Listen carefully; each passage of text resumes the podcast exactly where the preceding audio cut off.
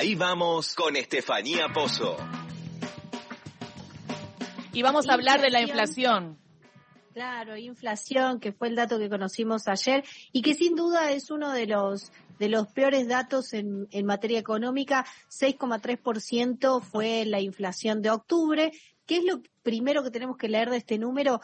Que el eh, ministro de Economía, Sergio Massa, apenas asumió, eh, dijo que lo más complicado había pasado y que a partir, en realidad dijo que venían dos meses muy malos de inflación, julio, y, eh, y agosto en particular fueron dos meses que estuvieron mm, bastante bastante complicados seguimos igual muy complicados pero julio dio 7,4% agosto dio 7%, septiembre había desacelerado un poco el ritmo a 6,2%, algo que estaba muy bien. Entonces, lo primero que tenemos que decir es, el, el primer dato no siguió bajando la inflación como venía esperando el gobierno, sino que tuvo una décima por encima. Podemos interpretar que por lo menos por ahora se estancó en un porcentaje de inflación que es muy alto, lo cual es negativo. Había expectativas, eh, el consenso generalizado es que iba a ser peor el dato.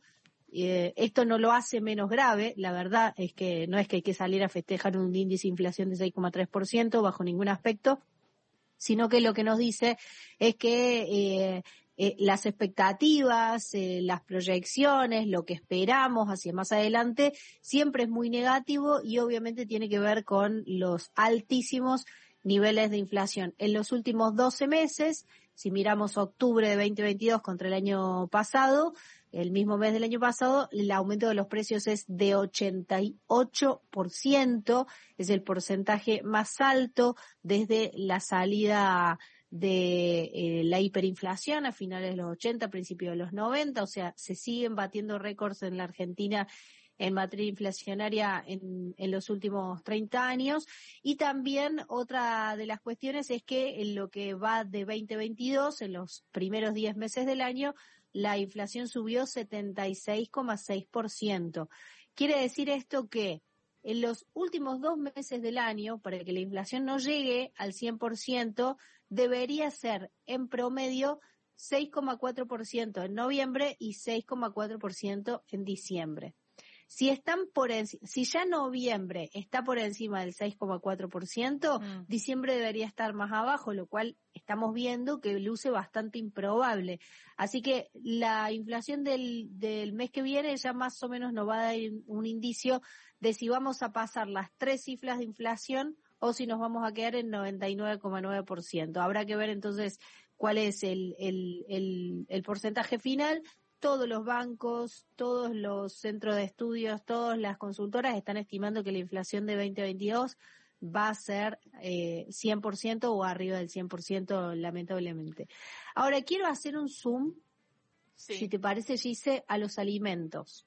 Porque sabemos, ¿no? El tema de los alimentos, lo que viene evidenciando es una suba grande de, o una suba sostenida más que grande de la indigencia gente que no llega a comer en un país productor de alimentos, algo que es realmente muy, muy grave. Y la verdad es que hay eh, aumentos que, que permitíme adjetivar eh, más todavía, Gise, con este tema, pero son realmente insostenibles, inaceptables, todo lo que ustedes quieran eh, seguir agregando a esa lista de adjetivos. La leche en un mes, en octubre, el sachet de leche subió 17,3% en un solo mes. Cuando sube la leche y el pan, hay casas que dejan de comer. Así que lo digo, todos los alimentos, por supuesto, que son trágicos, la suba de los alimentos es trágico, pero la verdad es que la leche y el pan y el aceite y los fideos es, eh, tienen un costado tiene una cara muy humana, con lo cual estos aumentos son realmente muy, muy graves. ¿Y por qué será, no? Que, aumenta tanto, ¿no? Ahí está la, Secretaría de Comercio intentando dar respuesta, pero eh, ojalá las empresas lo, lo, puedan dar, porque es insostenible, es como, es como decís. Eh, también hubo aumentos en, en, los, en, los, vegetales, pero uno puede llegar a entender si son estacionales o qué, pero la leche es básico.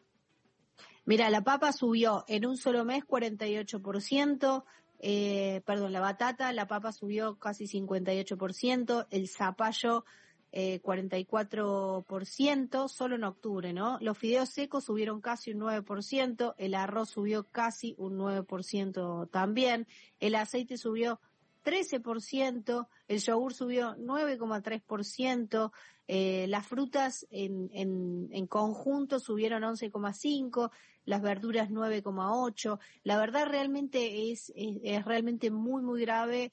Toda la inflación es grave. Ya decimos, ¿no? Eh, vestirse es, es, un, Es lujo un lujo. en Argentina. Sí. Hay muchas cosas que son un lujo, pero comer no puede ser un lujo. Eh, eh, estar con zapatillas, un- un- no tener zapatillas, por supuesto que no es aceptable, pero estiramos con zapatillas que están viejas, que están rotas. eh, por supuesto no a los extremos totales, pero sí, sí eh, hay, hay situaciones que entendemos que, que pueden estirarse, pueden postergarse, pueden reemplazarse. La verdad, comer, tomarse un vaso de leche y comer un pedazo de pan no se puede reemplazar. Ya en 2022, y, y con esto si querés vamos cerrando, Gise, Mm. 122% subió la leche. ¿No? 122% subió la leche, arrancó el año en 90 pesos, más o menos, 90 con 22, y ahora está en 200 pesos con 61. Así que la verdad, veremos si le da resultado el, eh, al, al gobierno este, este programa de precios justos. Eh, ojalá que sí, por el bien de todas las personas que vivimos en este país y porque ya sabemos que la inflación tiene un costado político que lo que genera es eh, mucho desgaste, mucha deslegitimación en la gestión y por supuesto que eso debería preocuparle y bastante al gobierno nacional.